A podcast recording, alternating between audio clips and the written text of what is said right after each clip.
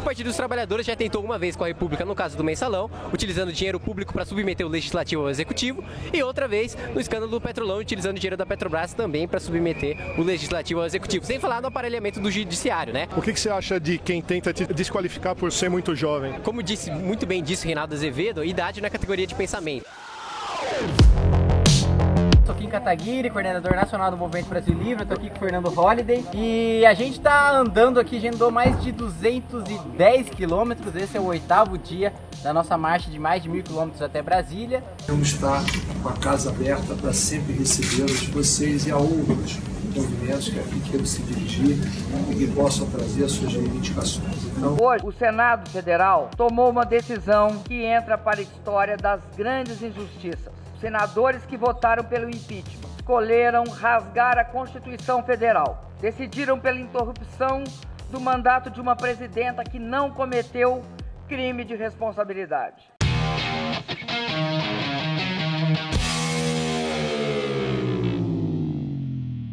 Políticos Podcast. Olá, tudo bem? Meu nome é Israel Medeiros, eu sou analista político aqui da FSA Inteligência Política, que é um braço da FAVET Sociedade de Advogados, e estamos aqui para mais um Políticos Podcast. Hoje com a presença aqui do meu querido Rafael Favetti, que é sócio aqui da FAVET Sociedade de Advogados, cientista político, e hoje estamos recebendo o deputado federal Kim Kataguiri. Tudo bem, Kim? Tudo bem, obrigado pelo convite. A nossa ideia é falar sobre vários assuntos importantes aqui hoje: eleições, MBL, juventude. Então, eu queria começar com o Favete. Então, eu te passo a palavra, Favete. Fica à vontade para fazer nossa primeira pergunta. Olá, Israel. Olá, Kim. Creio eu que boa parte das estruturas do Estado brasileiro elas são pensadas no sentido de que o jovem ele é meio homogeneizado no Brasil e ele busca uma tríade. A tríade é formar em terceiro grau, em alguns cursos específicos até. Segundo, ou passar num concurso, ou terceiro, ter um emprego fixo a vida inteira. Kim, você que é uma liderança da juventude brasileira, independentemente agora de coloração política, o que o jovem brasileiro quer? Bom, primeiro começo dizendo que acho que eu não tenho procuração para falar pelos jovens, não acho que ninguém tenha, mas existe uma, uma preocupação principal.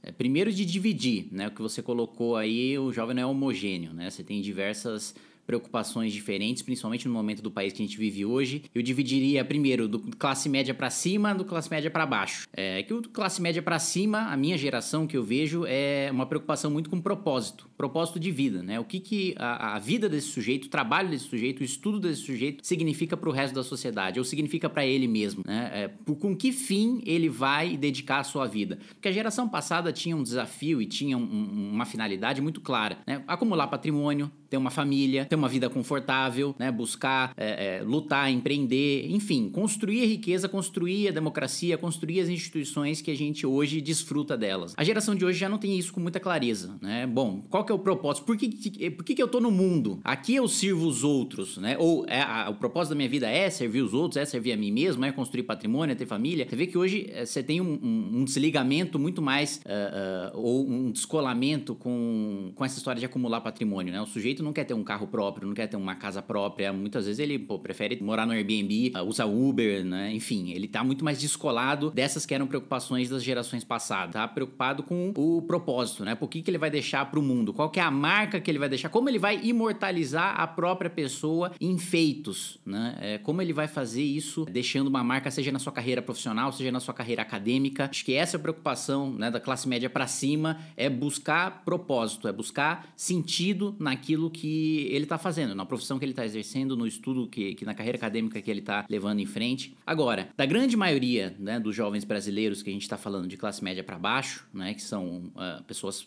pobres, infelizmente a gente está num país que possui muitas riquezas, mas em que a população é extremamente pobre, a maioria dos jovens está preocupada em sobreviver. E isso é uma coisa que uh, o Estado brasileiro não só não tem olhos para isso, como atrapalha no desenvolvimento desse, desse jovem mais pobre. Né? O sistema, o próprio sistema de educação, que você citou como um exemplo, é um sistema de transferência de renda do mais pobre para o mais rico, né? porque a gente investe quatro vezes aquilo que a gente investe no ensino superior, quer dizer, no ensino básico, a gente investe no ensino superior, né? Ou seja, o investimento está muito mais focado no ensino superior e quando você vai pegar o recorte de quem frequenta o ensino superior público brasileiro, né? A chance de um sujeito que tem uma renda familiar per capita de 250 reais entrar numa universidade pública é de 2%, quase zero. A chance de um sujeito mais pobre entrar numa universidade pública é quase zero. E ele paga impostos estaduais pesados, impostos federais pesados, impostos sobre consumo pesados para financiar aquela instituição que ele nunca frequenta. Agora, quando você passa esse recorte para 40 mil reais, a renda familiar per capita do sujeito é de 40 mil reais, a chance de estar na universidade pública é de 40%. Dispara. Ou seja, a gente cobra imposto do mais pobre para investir pouco em educação básica. Ele é refém dessa educação básica. Muitas vezes ele sequer termina uh, uh, o ensino médio porque precisa trabalhar e trabalha informalmente porque a legislação impõe restrições altas demais para ele entrar no mercado formal. E ele é obrigado a financiar quem, depois de formado, vai ganhar mais do que ele e vai acentuar a desigualdade que já existe desde o início é acentuada pelo Estado, pelo tributo que ele pagou para ir para a universidade para financiar a educação do sujeito que vai ganhar mais do que ele, que vai ter uma vida mais confortável do que ele e que ele financiou a educação desse sujeito que está mais no topo da sociedade. Então, a preocupação do jovem hoje mais pobre, que é a maior parte dos jovens brasileiros, é sobreviver. Né? E o Estado brasileiro tem as prioridades absolutamente invertidas. Você tem essa transferência de renda na educação, mas você tem em outros setores também. Você tem na própria assistência social é, é, problemas de distribuição de. Bom, seguro-defesa é um dos maiores exemplos, né? Que é a Controladoria Geral da União diz que mais de 50% é fraude. Né? Brasília é um dos lugares que mais tem pessoas recebendo o auxílio da pesca pesca. O auxílio da pesca aqui no Lago Paranoá. Mas como, como o sujeito está recebendo auxílio pesca aqui no Lago Paranoá? Que, que peixe que ele está pescando aqui? Né? Então, é mais uma vez, é mais pobre pagando tributo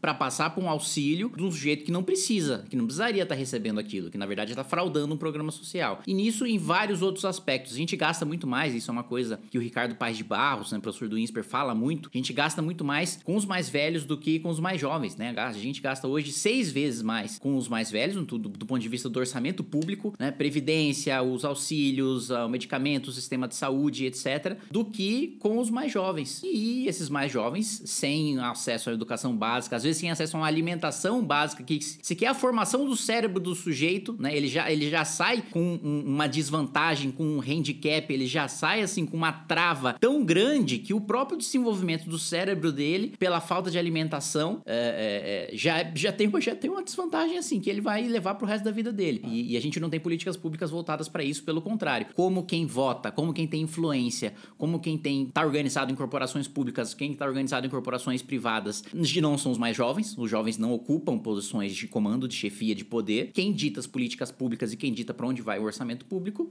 são os mais velhos. Não, não é como se existisse né, uma grande máfia de mais velhos para sequestrar o orçamento público. O que eu digo é que os mais jovens têm menos poder, têm menos influência, têm menos voz e, por, e isso se reflete nas políticas públicas e no orçamento público. Mas você trouxe um ponto muito interessante, que é um pouco o deslocamento que existe entre a massa de volume gasta e a qualidade desse dinheiro gasto. O próprio Ricardo Paz de Barros, ele tem um gráfico que ele mostra o investimento do Brasil percentualmente com a Coreia do Sul e que o Brasil gasta mais do que a Coreia do Sul em educação, só que a Coreia do Sul conseguiu transformar a sua educação numa mola propulsora para o desenvolvimento. E nós gastamos proporcionalmente mais e não conseguimos transformar isso. Portanto, há uma questão também de qualidade aí do gasto, né? E não só quantidade do gasto, né, Kim? Não, é muito mais sobre a qualidade do gasto do que sobre a quantidade.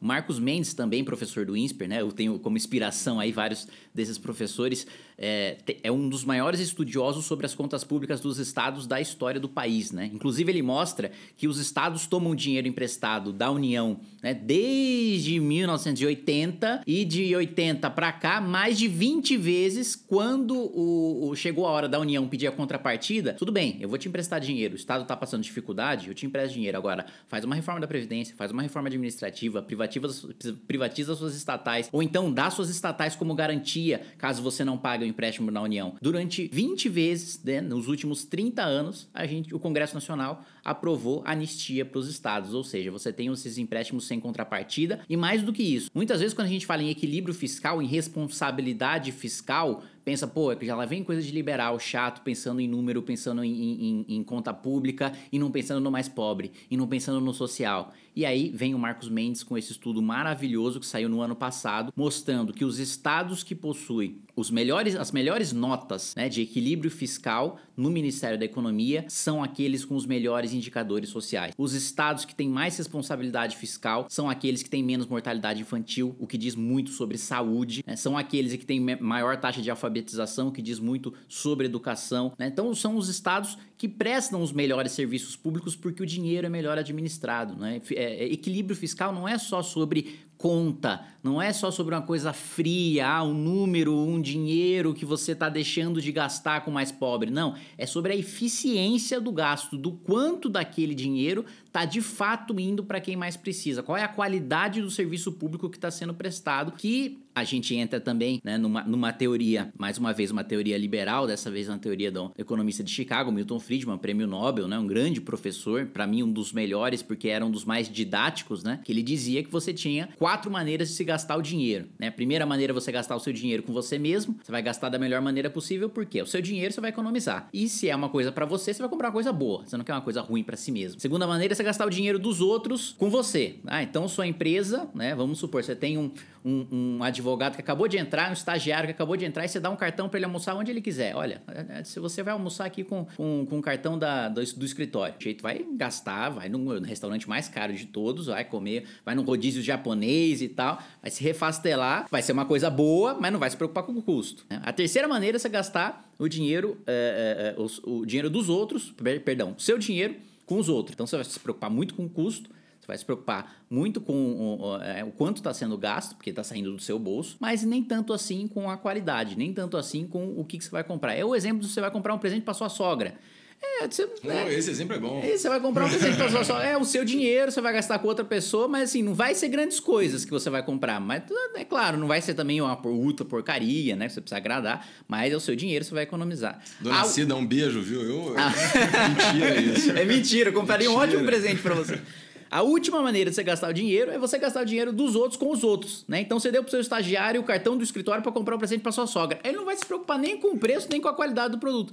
E é dessa maneira que, em regra, o governo gasta o nosso dinheiro. Né? E daí a política liberal né, de você ter responsabilidade fiscal. Porque no final das contas é responsabilidade com que a Thatcher dizia, né, que não, não existe dinheiro público, existe dinheiro do pagador de impostos, é responsabilidade com o dinheiro do trabalhador no Brasil, principalmente o mais pobre, que é o mais pobre que financia a máquina pública no Brasil. É, só lembrando que houve uma, uma, um brasileiro, o André Lara Rezende, escreveu recentemente uma série de artigos no jornal Valor, criticando o liberalismo por dentro, né? Não dá para dizer que o André Lara Rezende não é um liberal, né? Ele criticou ele por dentro e dizendo que a obsessão pela rigidez fiscal, ela deveria ser em relação à qualidade do gasto e da arrecadação, e não do número. Uhum. Né? É, foi uma certa revisão que ele fez. O artigo foi extremamente criticado porque ele escreve isso justamente quando Paulo Guedes vem e reafirma a ideia, enfim, da manutenção do tripé econômico, especialmente da rigidez fiscal. Aí vem o André Lara Rezende por dentro do liberalismo e diz: Ó, oh, deixa eu contar uma coisa. O problema não é o número, o problema é como a gente arrecada e a qualidade dessa arrecadação. Eu não posso pegar um pequeno empresário e arrecadar a mesma coisa que um cara que já está, um brownfield, né? Um cara que já está estabelecido. E o gasto, né? Que tem muito a ver com o que você está falando, quer dizer, é, é, a questão da, da qualidade. Então, deixando o nosso Milton Friedman ou, ou, ou, ou outros mais de lado, o que você trouxe em relação à, à política, a políticas públicas, especialmente políticas públicas para a juventude, é que Talvez. Número um, números, é, enfim, é, é, dizem menos do que qualidade em si. Né? Em outras palavras, quantidade, ok, mas qualidade é muito mais importante e isso tem impacto direto na vida da juventude. É mais ou menos isso? É isso, é, é aquela história, né? Tem um sujeito que exagera, tem um sujeito que mente e tem a estatística. Né? É, é, exatamente isso que quando você pega, por exemplo, ah, o país está bem, você pegou essa crítica do André Lara Rezende, com a qual eu concordo completamente. É, o país está bem porque ele está arrecadando mais. Né? Bom, mas ele está arrecadando mais porque a inflação está 10%. Né? Aí fica muito simples você arrecadar mais e dizer que está tendo superávit, dizer que as contas públicas estão indo bem. E a qualidade do gasto na ponta? A gente está vendo agora um problema no Ministério da Educação justamente de direcionamento não atécnico, né, político, é, de distribuição de verbas. Quer maior melhor exemplo disso do que o orçamento secreto, 20 bilhões de reais que você direciona para qualquer coisa sem saber quem mandou, sem saber quem recebeu e o pior de tudo, sem saber qual foi o critério utilizado para distribuir esse orçamento, para distribuir essa verba. É, no ano passado fui membro da comissão de, de, de, fiscalização, né? Ainda sou membro esse ano da comissão de fiscalização. E a gente descobriu assim coisas é, adquiridas com orçamento secreto, por exemplo, é, você comprava caixa d'água e a caixa d'água ficava lá um ano parada e aí ninguém fazia manutenção, ninguém fazia nada, aquele dinheiro ia absolutamente pro lixo. Obra parada, porque a gente mais tem, né? Centenas de obras paradas que a gente herdou dos governos petistas, o PAC 1, PAC 2, mesma coisa, né? É, um trilhão em infraestrutura, muito bom, muito legal, mas como é que está sendo implementado né, na prática? Está sendo executado? Isso está se transformando em benefício na ponta? Essa, o, o, gasto é de qualidade, que é uma coisa que o Ricardo Paz de Barros fala muito na assistência social, né? Pô, tudo bem pagar auxílio emergencial de 600 reais para todo mundo no primeiro mês, né? Porque você não sabe quem está precisando mais, quem está precisando menos, tudo bem. O, o que o Ricardo Paz de Barros mais critica no auxílio emergencial é a gente poderia, a gente perdeu a oportunidade de fazer uma das coisas mais valiosas que a gente poderia ter para assistência social, que é um banco de dados, que é saber o que que o sujeito na ponta precisa para sair da pobreza. Primeiro, o quão pobre ele é. Porque só renda não adianta, né? Porque, vamos supor, uma, teve uma, né, um caso né, em 2020 que um sujeito fez uma doação pra, de campanha para um candidato a vereador da MBL. E aí o TSE proibiu porque o sujeito não tinha renda, né? Mas por que, que o sujeito não tinha renda? Porque há dois anos ele vendeu um banco. Ele tinha, um pat...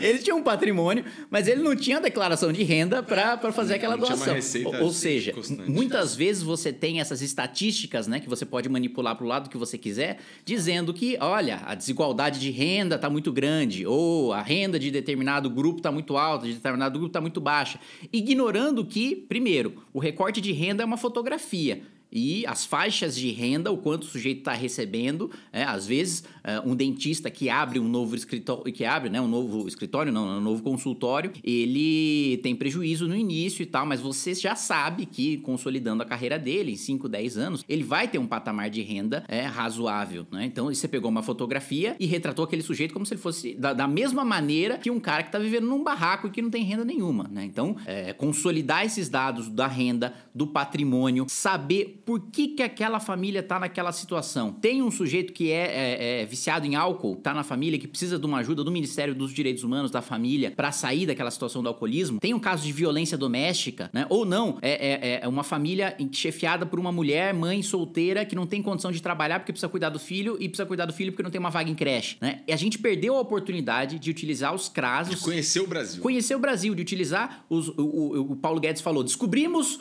40 milhões de brasileiros invisíveis. Até hoje eles continuam mais invisíveis do que nunca, porque a gente não coletou dado nenhum para saber o que, que aquele sujeito precisa na ponta. É, e fazer política pública sem dado é tiro no escuro. É né? tiro no escuro, exatamente. E geralmente quem toma o tiro é justamente quem precisa.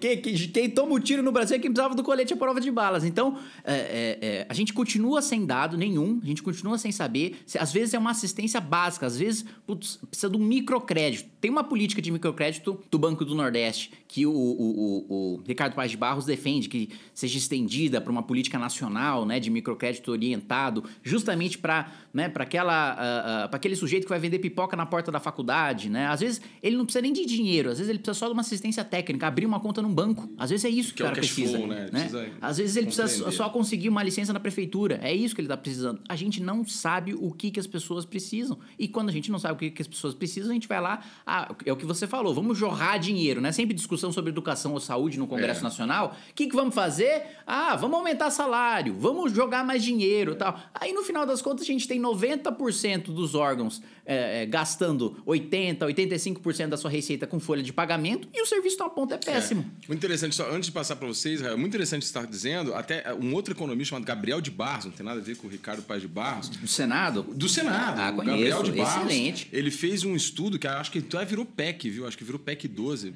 Posso estar, minha memória pode estar ruim. Mas o Gabriel de Barros diz o seguinte: não, há, não tem sentido nenhum o estado do Rio Grande do Sul, que é um estado que tem uma população mais idosa do que jovem, gastar o mesmo em educação do que o estado do Acre, que tem uma população muito mais jovem do que idosa. Então, essas amarras institucionais do estado brasileiro, que estão na Constituição e por aí vai, acabam dificultando sobremaneira essa questão é, da qualidade. Né? Porque a gente acaba tratando todo o Brasil nesse aspecto federativo como se fosse igual. E não é, né? É, não, exatamente. E essa trava constitucional, para mim, é um dos principais problemas, né? Principalmente para as prefeituras. Né? Tem um caso lá no, no, interior de São Paulo, né? De uma cidade, é, é, é Santo Antônio do Jardim, né? Que conheço, e que o prefeito ele precisava para o gasto mínimo, para não incorrer em crime, ele precisava gastar aquele percentual mínimo com educação, só que não tinha mais onde gastar. O professor já ganhava bem, as salas estavam bem equipadas, todo mundo já tinha creche, todo mundo já, já. Enfim, é um caso excepcional no Brasil em que não precisava mais investimento em educação. O que, que ele fazia? Mas é um caso que revela, né? Que revela. Todo ano ele comprava computador novo e jogava fora o computador que ele comprou no ano passado só para gastar o que a lei exige que ele gaste, senão ele é um criminoso. Enquanto isso, tinha gente na OBS sem papel higiênico. Não tinha papel higiênico na unidade básica de saúde desse prefeito e ele precisava comprar computador todo ano para trocar para sala de aula é, para cumprir o mínimo constitucional de gasto. Ou seja, a gente pega é, essa mentalidade né, centralizadora do Brasil de que tudo precisa ficar na União. Não, os estados e municípios não têm capacidade de proteger o meio ambiente, não têm capacidade de tocar educação, não têm capacidade de tocar saúde, não tem capacidade de nada, né? E, e, e a União faz questão de centralizar esse poder, de centralizar esse orçamento, que é muito difícil, né? Bom, agora entrando no jogo da política real, é muito difícil o sujeito abrir mão de poder. E hoje, né, se a União, se o deputado federal, se o senador, o presidente da República, concentra esse poder, conceder o orçamento e de ter a competência até legislativa né, para definir. Bom, estava fazendo um estudo outro dia no, no meu gabinete para é, receber um pedido, né, para que no ponto de ônibus você tivesse escrito quais são as linhas que passam ali no ponto de ônibus. E descobri que isso é de competência da União. Eu falei, mas peraí, não, não, não, não, peraí, peraí, eu aqui de Brasília que tenho a competência para legislar sobre a linha do ônibus que passa no, e que precisa estar tá escrita na placa do ponto de ônibus. Isso é bizarro, isso é assustador. A pessoa não precisa ser tão descentralizadora quanto eu sou, porque para mim, cada estado tem sua legislação penal, tem a sua legislação civil. Para mim, Estados Unidos, né? Você tem ah, um estado é mais conservador, é mais liberal, é mais progressista, é mais social-democrata. Tem, para mim, uma, uma competição saudável de políticas públicas e de leis que você vê. Um estado que tem uma característica diferente do outro o que todo mundo sempre discursa na Câmara dos Deputados, né? O Brasil é um país continental, né? É um país continental, mas a gente trata como se fosse Liechtenstein, né? É como se fosse um, um feudo, assim, um negócio minúsculo e, e legisla todas as leis, né? toda, toda política pública, todo orçamento está centralizado aqui em Brasília. Né? O, o Kim, você tocou num ponto interessante, rapidinho aqui, Israel, que, foi, que é o seguinte... Não há, briguem! Há uma certa pandemia legislativa. Eu lembro de, um, de uma capa de um jornal local aqui, aliás, o Israel já trabalhou nele, que era assim: a Câmara Distrital só aprovou tantas leis nesse ano, como se fosse uma coisa ruim. Sim. Né? É, é uma certa pandemia legislativa. O meu amigo Popó, que já foi, que já foi deputado, uma vez ele me ligou e falou assim: Favete, me ajuda a escrever uma lei em que é proibido cotovelada no MMA.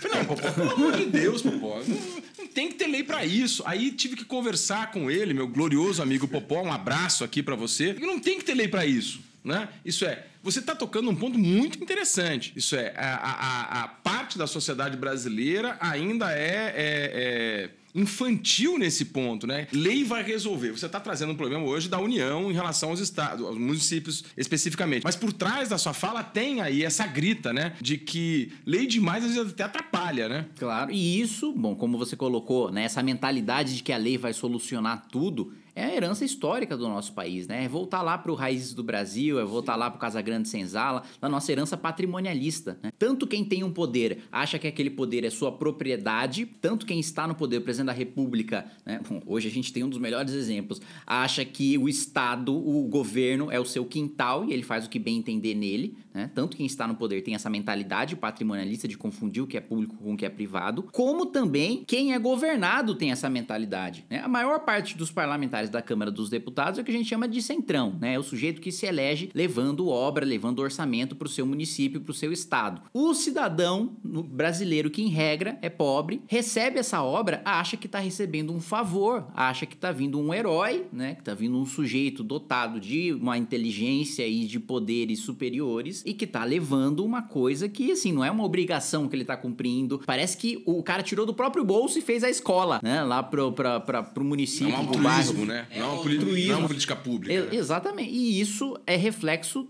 também dessa nossa herança patrimonialista. Achar também que lei vai solucionar tudo. Eu recebo todo tipo de pedido no meu gabinete, assim, desde ah, os mais simples e os mais banais, né? Ah, a dentadura, a cadeira de rodas, o saco de cimento, até, pouquinho, você tá vendo tal coisa acontecer, porque você não prende tal pessoa. Não, calma, gente, não é, não é assim que funcionam as coisas, né? Você não tem um poder de semideus, né? É, é, às vezes as pessoas colocam é, é, excessiva fé no poder público que faz com que elas abram mão da própria liberdade. É, é aquela frase, não me lembro de quem que é, mas muito célebre, né? De que quem é, abre mão de liberdade pela segurança acaba não tendo nenhum dos dois, né? E, para mim, um bom exemplo disso, exemplos bizarros que a gente tem lá na cidade de São Paulo. Na cidade de São Paulo, você tem uma, um, uma legislação municipal que determina a densidade da massa do pastel. Uau, exemplo clássico. Então, o, o, peraí. Você sabia dessa? Eu, sabia. Tem um, tem, um, tem um fiscal da prefeitura que eu pago com dinheiro público, com o dinheiro do mais pobre, porque no Brasil quem mais paga imposto é mais pobre, no consumo, para fiscalizar a densidade da massa do pastel. Aí é. Eu, eu, lembro, de um, eu lembro de um PL que um, em outras legislaturas um deputado colocou que era que toda empada tinha que ter no mínimo uma azeitona. É, era essa... o deputado que veio da, da, dos caminhoneiros, ele veio dos caminhoneiros, tinha que ter no mínimo uma, é. uma, uma azeitona. Esse agora, não passou, tá? Agora, uma questão que você falou sobre essa, essa discussão sobre orçamento geralmente é muito engessada, né? Ela é muito técnica, muito burocrática, tem muita burocracia envolvida. E a gente começou falando sobre o que, que o jovem quer. Você não acha que nos últimos 10 anos houve uma, uma luz maior sobre esse tema, sobre a qualidade do gasto. O jovem, em geral, sempre se envolveu em política aqui no Brasil, né? Desde a redemocratização, sempre a gente teve protestos, mas a partir de 2013 para cá a gente teve uma participação mais incisiva, digamos assim. E falando sobre a qualidade do gasto, a gente quer educação, a gente quer saúde. Como é que você vê essa evolução dessa discussão entre os jovens? Você acha que a gente está caminhando para uma uma conversa mais abrangente? As pessoas estão conseguindo entrar mais nesse tema? Tem, tem pontos negativos, tem pontos positivos, né? O ponto positivo é que as redes sociais democratizaram o debate público. Tem mais gente debatendo política, tem mais gente falando sobre política, é, mais pessoas estão se interessando por política. Esse é o ponto positivo. O ponto negativo é que as pessoas estão se interessando com pouquíssima profundidade. Né? O sujeito hoje, ele, pela rede social, pelos amigos, pelos colegas de trabalho, ele é quase que obrigado a ter uma opinião imediatamente após o acontecimento de um fato. Né? Pera aí, aconteceu uma pandemia, deixa eu colocar meu jaleco aqui e já dar minha opinião técnica científica sobre qual política pública deve ser adotada. Supremo Tribunal Federal tomou uma decisão, opa, me tornei um constitucionalista, preciso dar minha opinião aqui. Qualquer coisa, tá tendo uma guerra na Ucrânia, meu Deus, tanto de internacionalista que se formou aí nos últimos dias, é impressionante. Então, o sujeito hoje, ele é obrigado a ter uma opinião sobre determinado tema, e ele inclusive muitas vezes é cobrado a ter uma opinião, mesmo que ele seja, vamos falar de figuras públicas, às vezes uma cantora, uma atriz, um ator, o sujeito não tem obrigação nenhuma de opinar sobre política, né? Às vezes é cancelado quando não dá opinião. E é, às vezes é cancelado porque não dá a opinião dele, né? É, é um negócio é fascista, né? Você quer fazer uma polícia de pensamento, você quer obrigar o sujeito a emitir uma opinião e mais do que isso, ele quer, você quer obrigar o sujeito a ter a mesma opinião que você. É, então, é, você teve um avanço em termos de, de, participação popular, né? tem mais gente participando, as pessoas estão participando mais ativamente, estão se interessando mais por política, mas ao mesmo tempo, de maneira muito superficial, virou torcida de futebol, né? Não é, eu não voto num político e depois cobro o que ele prometeu em campanha. Eu voto no político e aí eu torço para que esse meu político se dê bem e que o político contra o qual eu votei se dê mal. Pô, apareceu um escândalo de corrupção contra o meu? Puta, como se eu tivesse perdido um jogo, né? No futebol. Putz, meu time perdeu. Apareceu um escândalo de corrupção contra o outro? Opa, vitória, tamo feliz, é gol, né? Então, não, peraí, cara.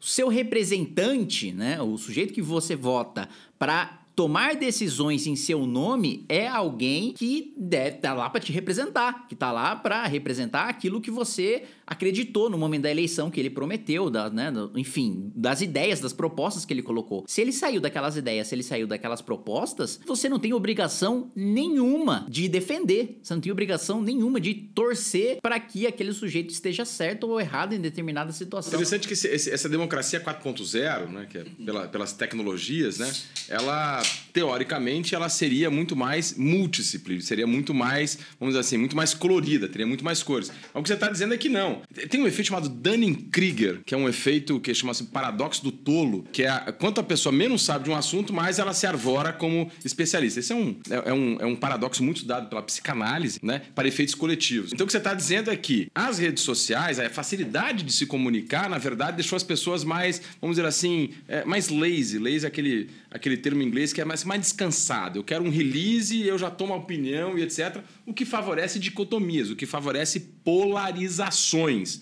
Né? E as polarizações viram acabando torcida de futebol, né? viram acabando Atletiba, Fla-Flu, Grenal, essa coisa toda. É por aí, Kim? É isso, é isso. E o problema, o problema não é nem a polarização em si, né? É natural que a política tenha polos né, distintos. O problema seria se fosse unipolar, né? Que só tem uma, uma opinião, um partido e você é obrigado a seguir aquilo. O problema é a polarização rasa, superficial, em que o sujeito não vai uma linha além daquilo que o político dele fala, né? E hoje, infelizmente, você tem dois aspectos. Primeiro, os veículos de imprensa estão com baixíssima credibilidade, em parte por culpa própria, né? Porque, ah, para mim, um dos principais erros dos veículos de imprensa é todos eles têm um posicionamento político. Todo veículo de imprensa é um agente político, possui uma opinião política e, inclusive, emite essa opinião em editoriais. Agora, não deixa claro para o leitor nas reportagens o que é fato e o que é opinião no jornal. Isso diminui a credibilidade. E muitas vezes a qualidade da apuração também depõe contra o jornal, né? Muitas vezes o sujeito não apurou aquela informação suficiente, não buscou a pessoa que está sendo citada naquela reportagem e lança de maneira absolutamente irresponsável, depois é obrigado a reverter aquele dano na justiça e por aí vai. Isso diminui a credibilidade da imprensa. Outro ponto é lideranças políticas que se aproveitam desse, dessas falhas, desses erros da imprensa, porque também tem muito da imprensa que faz trabalho sério, tem muito da imprensa que faz um trabalho jornalístico profissional, que retrata de fato a realidade, que faz um jornalismo investigativo,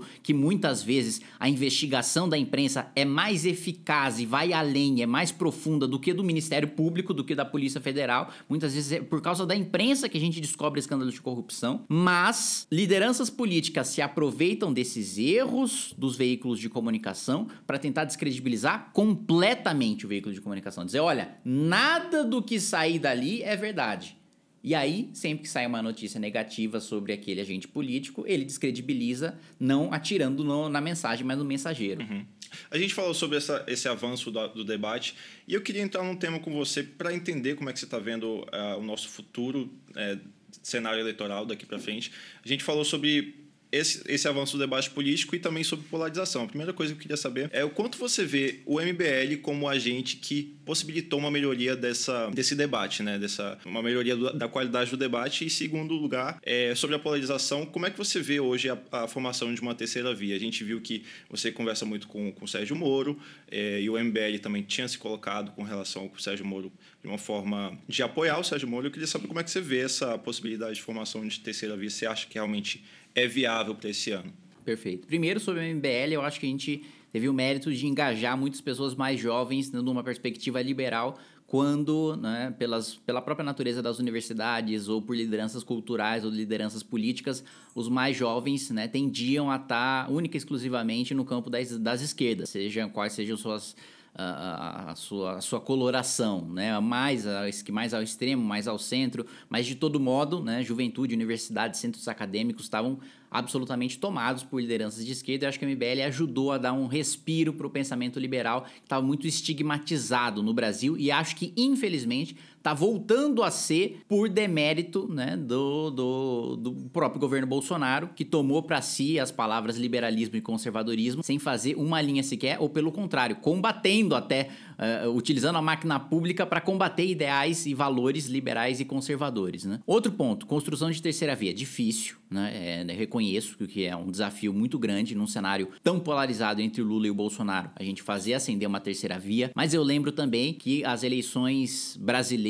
elas são marcadas pelo imponderável, seja queda de avião, dos, queda do, do helicóptero do Eduardo Campos, seja facada no Bolsonaro, eu não estou dizendo que nessa eleição vai acontecer uma coisa dessas. Mas é possível que algo, alguém seja preso preventivamente, tenha alguma condenação, surja algum escândalo de corrupção. Política, que a gente costuma dizer, né? Um ditado comum aqui em Brasília é nuvem, né? Você olha, tá de um jeito, você olha, tá de outro jeito. Então, muda muito. Ainda existe um tempo considerável até a campanha começar. Quando começa a campanha, o cenário muda. Todo mundo começa a, primeiro, decidir em quem vai votar. Hoje, a gente pode até ter pesquisa, mas fato é que a maior parte dos brasileiros não decidiu definitivamente em quem vai votar, né? Como toda eleição é assim, é no momento da eleição, muitas vezes até no final de semana, né? Da, da eleição que o sujeito espera para saber em quem ele vai votar. E um outro ponto é que a rejeição, tanto do Lula quanto do Bolsonaro, é um ativo que a terceira via deveria explorar, na minha avaliação, com mais veemência, de ser mais incisivo em relação à herança dos governos petistas, que foi uma herança de desemprego, de inflação, de aumento de desigualdade social, de aumento de miséria, que foi o final do segundo mandato do Dilma. Uh, e o, as contradições do bolsonarismo, a traição do bolsonarismo ao seu próprio eleitorado. Né? Então, o sujeito que dizia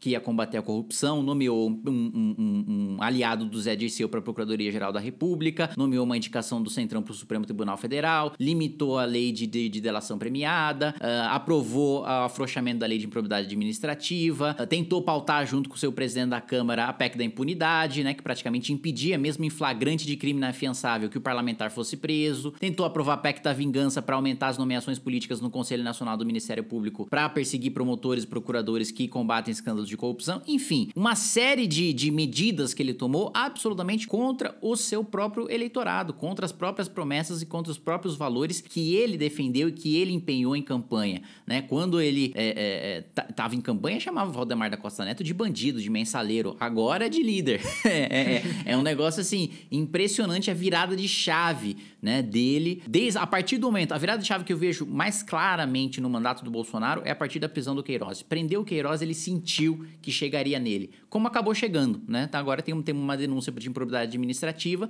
né, do Ministério Público Federal contra ele, mostrando que ele tinha função, ele mesmo, né, não é? Às vezes, né, eu escuto um eleitor do Bolsonaro falando: "Não, mas o problema dele são os filhos, os filhos que acabaram atrapalhando". Não, ele mesmo fazia parte de um esquema criminoso de desvio de dinheiro público e de funcionário fantasma do gabinete dele. O Queiroz, amigo de infância, dele, as nomeações do gabinete do Flávio, do Eduardo, do, do Carlos. Carlos é um sujeito que, na minha avaliação, até é, tem algum problema psicológico, porque o pai utilizou o Carlos Bolsonaro para brigar com a mãe, usando ele como um candidato com 17 anos de idade contra a mãe, disputando contra a mãe a vereança na cidade do Rio de Janeiro. Imagina a cabeça de um sujeito desses que está numa briga familiar tamanha que ele é colocado para disputar uma candidatura para tirar a cadeira da própria mãe, que era chefe de gabinete dele. Assim, é um negócio assustador, de coisa, de coisa de maluco. Mas é o próprio Jair que colocou os filhos na política e que uh, fez as nomeações de gabinete. Infelizmente, infelizmente, a denúncia do Ministério Público Federal por improbidade não vai dar em nada porque o presidente tem imunidade presidencial. Né? A, a, a, argumentação, na minha avaliação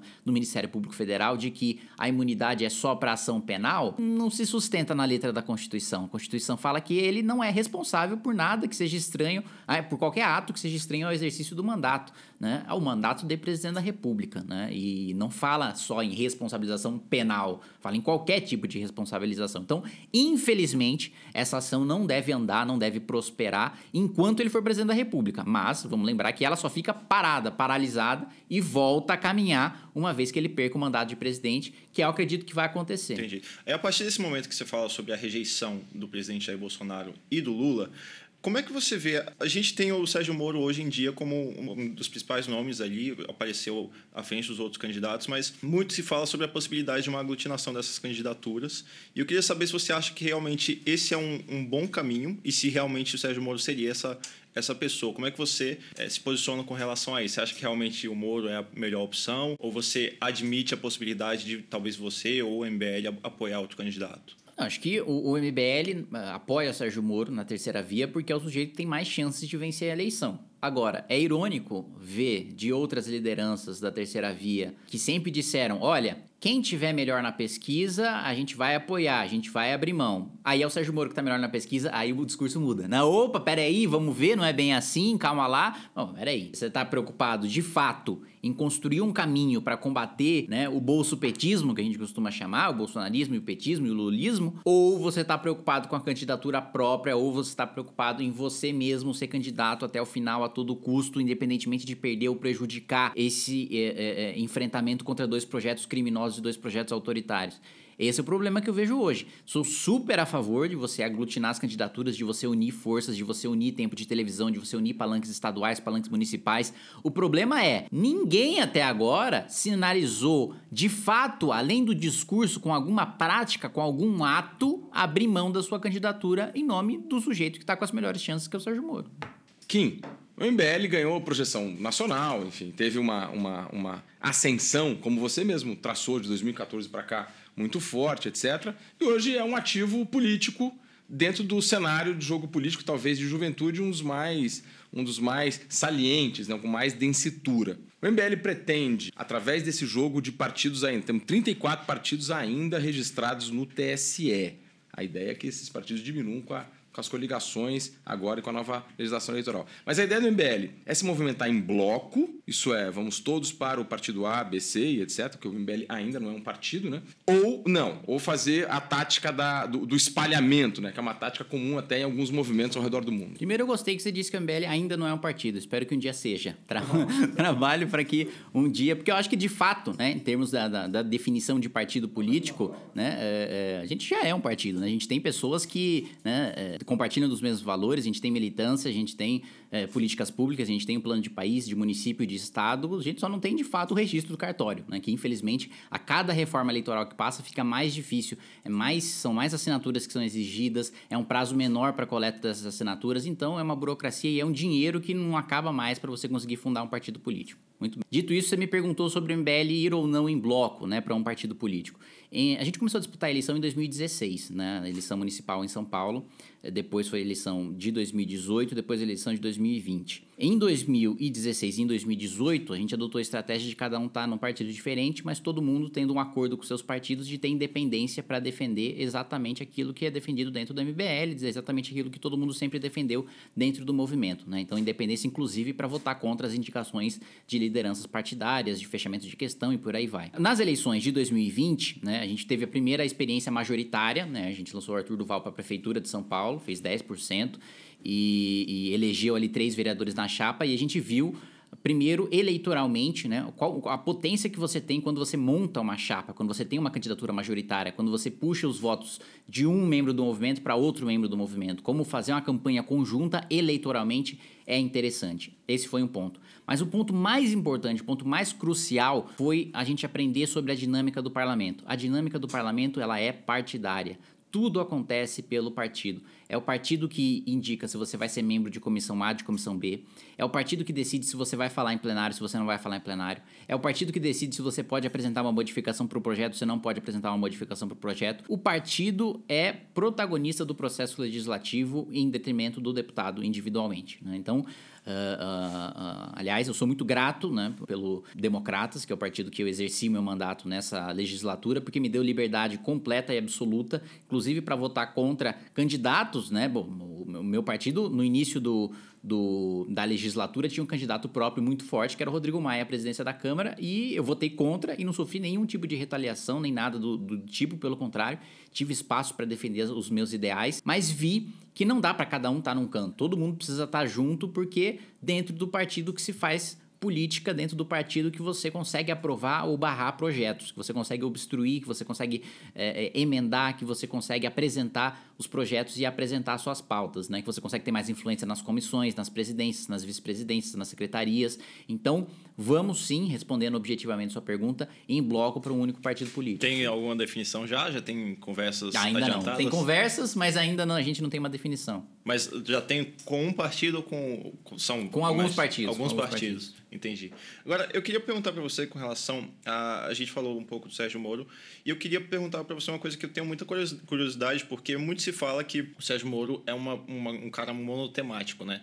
Que ele fala muito sobre combate à corrupção e, e tem dificuldade para circular em outros assuntos. Inclusive, esses dias você postou um vídeo falando sobre, sobre o Moro precisar mostrar um pouco mais do lado humano dele. Como é que você vê essa, essa, essa desenvoltura dele, digamos assim, esse desenvolvimento dele como, como candidato daqui para frente? Você acha que que ele realmente precisa sair um pouco desse tema ou você acha que o caminho é aí mesmo? Acho que ele precisa falar muito mais sobre economia. E tem falado mais sobre economia. Ele tem melhorado desde que lançou a pré-candidatura no ano passado até agora. Né? Para mim, dois dos melhores exemplos são a entrevista dele é, para a Band, para o Canal Livre, né? em que ele desenvolve mais o seu programa social, o seu programa econômico. E também agora a participação no podcast do Vilela, né, no Inteligência Limitada, em que ele também expressou mais, com mais clareza, o seu, o seu plano de governo. O grande, grande problema dele, são dois grandes problemas, né? O primeiro problema é que ele sempre foi juiz. Ele nunca precisou é, pedir a simpatia, pedir o voto, nunca precisou dar um discurso. Pelo contrário, ele sempre foi treinado para ser uma máquina de frieza, de não transmitir emoções, de mostrar equidistância entre as partes, de ser um sujeito que né, representa o poder judiciário, que é o poder, ou pelo menos era para ser, né, o mais discreto de todos, né, o, o, aquele mais reservado. Né? Até é engraçado, um, um, um diplomata estrangeiro esses dias estava conversando comigo, né, e falou: "Nossa, engraçado, né? Aqui os juízes de vocês dão entrevista, né? Os ministros da Suprema Corte dão entrevista. Eles não falam lá nos autos, tal, não vai é, aqui é normal, aqui, vixe, é em rede nacional, aí o ministro dando entrevista. Mas enfim, ele sempre foi um cara mais reservado, sempre foi um cara que teve essa respeitou a liturgia do cargo de juiz e por isso nunca teve a prática de embate, de debate, de entrevista. Então tem essa dificuldade que ele tem melhorado. Ele tem melhorado, assim, ao, ao longo do, do, das entrevistas. Para mim é claro, do ano passado para até esse ano, a melhora no desempenho dele. E, por outro lado, também tem o, o fato do plano do governo dele ainda não estar tá finalizado. Né? Tem o Pastore, que é um economista respeitado, que está conduzindo essa construção do plano de governo dele, mas ele ainda não está completo e, por isso, ele não consegue ainda entrar em todos os temas, entrar em todos os assuntos. Mas, sem dúvida nenhuma, para mim, o tema dessas eleições é economia, é pobreza, é miséria e ele precisa atacar isso diretamente no seu discurso. Não, excelente entender que você compreende bastante esses anseios aí, talvez, de 2022 da população brasileira e quer, para o, pelo menos até agora, o seu candidato, né, que ele se transfira também para essa, essa seara. E sobre essa questão de 2022, ainda por cima, evidentemente, é, a polarização está aí, né? já falamos bastante sobre terceira via, então vamos falar do que do quadro que está, né? que é o, é o quadro polarizado, uma eleição que pela primeira vez vão ter dois presidentes concorrendo um contra o outro, portanto, há um certo background, um dizer fiz isso, o outro dizer fiz aquilo. Né? São dois titãs eleitorais, é, acho que todo mundo aqui conhece gente que usa a camisa do Bolsonaro para correr no parque ou do Lula também para correr no parque, né? Quer dizer, são pessoas que são titãs eleitorais, são lideranças próprias, independentemente do partido. Acho que se o Bolsonaro tiver no PL ou no União ou em qualquer lugar, tem pessoas que vão continuar voltando nele. O Lula também. Se o Lula sair do PT, né, você vai ter gente que é lulista e não é e não é petista. Minha pergunta para você é: você se elegeu na seara do anti-PT. E hoje tem uma. Você desce críticas aí é, muito sérias em relação ao governo Bolsonaro e também ao bolsonarismo. Né? Cara, como é que fica o Kim no segundo turno, pressupondo que não haverá é, impacto de terceira via para ir para o segundo turno? Como é que fica o Kim Kataguiri, líder político? Muito deprimido, né? é, profundamente decepcionado e mais determinado a fazer oposição a qualquer um dos dois que vence as eleições. No outro dia, eu estou me candidatando a líder da oposição na Câmara dos Deputados, seja contra Lula, seja contra Bolsonaro. Né? Não faria sentido eu votar em nenhum dos dois. Se você me perguntar no segundo turno se eu voto em um, voto em outro, não voto em nenhum dos dois, voto nulo. Prefiro anular o meu voto do que dar força para um deles começar o mandato. E, assim, não, não faria sentido eu escolher entre qualquer um deles, porque Primeiro, acho que os dois representam um mal e um atraso para o país gigantesco. E segundo, eu vou votar na oposição no dia seguinte a qualquer um dos dois que vença. E qualquer um dos dois que vença vão, vão estar me perseguindo e vão estar me atacando também no dia seguinte. Então, infelizmente, como você colocou, são dois titãs, são dois titãs colossais e que estão destruindo tudo que está tá no caminho, né? E, e, eu acho que a, a nossa alternativa é justamente, né, usar uma analogia ruim, mas eu não. Aí, Cuidado. Ia usar uma analogia ruim. Não, a nossa alternativa é justamente derrotá-los, né? E, e, expor. você disse, bom, pelo fato de ser dois ex-presidentes, o presidente da República, os dois podem falar, ah, eu fiz isso, eu fiz aquilo. Eu acho que vai ser justamente o contrário. Vai fazer, ele fez isso, ele fez aquilo. Vai ser muito mais uma, uma eleição. E por isso eu tenho receio, até como pré-candidato à reeleição, de sair pedir voto, porque em 2018 eu já tomei garrafada na cabeça é, por defender o impeachment da Dilma e tal, chamado de golpista, de fascista e por aí vai. Nessa eleição, que vai ser só jogo sujo. Assim, a gente já tá vendo no início desse ano a quantidade de cancelamento, a quantidade de linchamento público e midiático. Vai ser baseado nisso a eleição, vai ser um jogo sujíssimo. Eu tenho dito isso desde o ano passado. Vai ser só golpe abaixo da cintura, tanto por parte do Lula como por parte do Bolsonaro. Um ambiente violento, um ambiente hostil, um ambiente que de fato assim dá medo, né, de partir para essas eleições nesse clima que a gente está vivendo hoje. É a nossa avaliação pessoal aqui na, na casa, né? na, na FSA Inteligência Política é um pouco nessa aí, que, no sentido de que será uma eleição duríssima, né? duríssima mesmo, com aspectos até de talvez de, de violência. briga de violência de rua. A gente está meio que preparado e estamos colocando um radar aí e a gente coloca o 7 de setembro desse ano como um 7 de setembro ah, das casas políticas de ficarem de olho como, como vai acontecer. Porém, porém, passadas as eleições, né? o, a política se impõe e 2023 é um novo ano. Você já colocou que vai estar tá na oposição. E 2023, agora fora oposição ou situação, você acha que vai ser um ano melhor ou pior para o Brasil? Como é que o Brasil vai enfrentar 2023 para frente, Kim? Acho que se, se, a gente seguir com o Lula ou com o Bolsonaro, sem dúvida nenhuma vai ser um ano pior. Primeiro porque o outro lado não vai reconhecer a legitimidade da eleição. Eu tenho, não tenho dúvida nenhuma que se o Bolsonaro vencer no outro dia, tem petista pedindo a cabeça dele na, na rua, e se o Lula vencer no outro dia, tem bolsonarista pedindo a cabeça dele na rua. Né? É, é muito ruim né, você ter um. Inclusive, esses dias estava assistindo uma palestra no INSPER, né, em que o professor, não, não, não vou me lembrar, um professor, um cientista político, né, deu uma definição muito boa, muito precisa sobre democracia. Democracia é o regime em que o governo perde a eleição e aceita. Eu acho muito difícil, se o Bolsonaro perder a eleição, ele aceitar, ele reconhecer a vitória do adversário e vice-versa. Se o Lula perder a eleição, ele reconhecer a vitória do adversário. Um vai usar uma retórica de ah, urna fraudada, é, voto eletrônico, por aí vai. O outro pode utilizar é fake news, disparo em massa, eleição manipulada. Então, vai ser muito difícil. Eu não acredito que 2023 seja um ano de recuperação se a gente estiver com Lula ou se a gente estiver com Bolsonaro. Pelo contrário, é um ano de mais aparelhamento à Polícia Federal, mais aparelhamento à Receita Federal, mais perseguição a adversários políticos. Se o Lula vencer, a gente está falando ainda de um programa que defende censura em rede social, censura em imprensa, né, criação de tribunal administrativo para julgar notícia, que é um negócio assustador, é, indicação política para Ministério Público, para Judiciário. Então, é, é, é para mim, 2023 é um ano de muita preocupação, de muita resistência resistência e, acima de tudo, se for o Lula ou se for o Bolsonaro, um, um, um ano de contenção de danos. Um ano em que é, é, não vou estar tá lá para provar nada, porque não vou conseguir aprovar nada, não vou ter maioria para provar nada, mas eu vou ter um, um meu mandato para obstruir, para atrapalhar e para ao menos diminuir o dano que esses mandatos podem causar para o Brasil. Maravilha! Esse foi mais um episódio do Políticos Podcast dessa vez com o deputado Kim Kataguiri, com a participação também aqui do Rafael Favetti, nosso head de análise política na FSA Inteligência Política. Eu sou Israel Medeiros, analista político aqui na FSA. Muito obrigado, Kim, por participar do nosso episódio.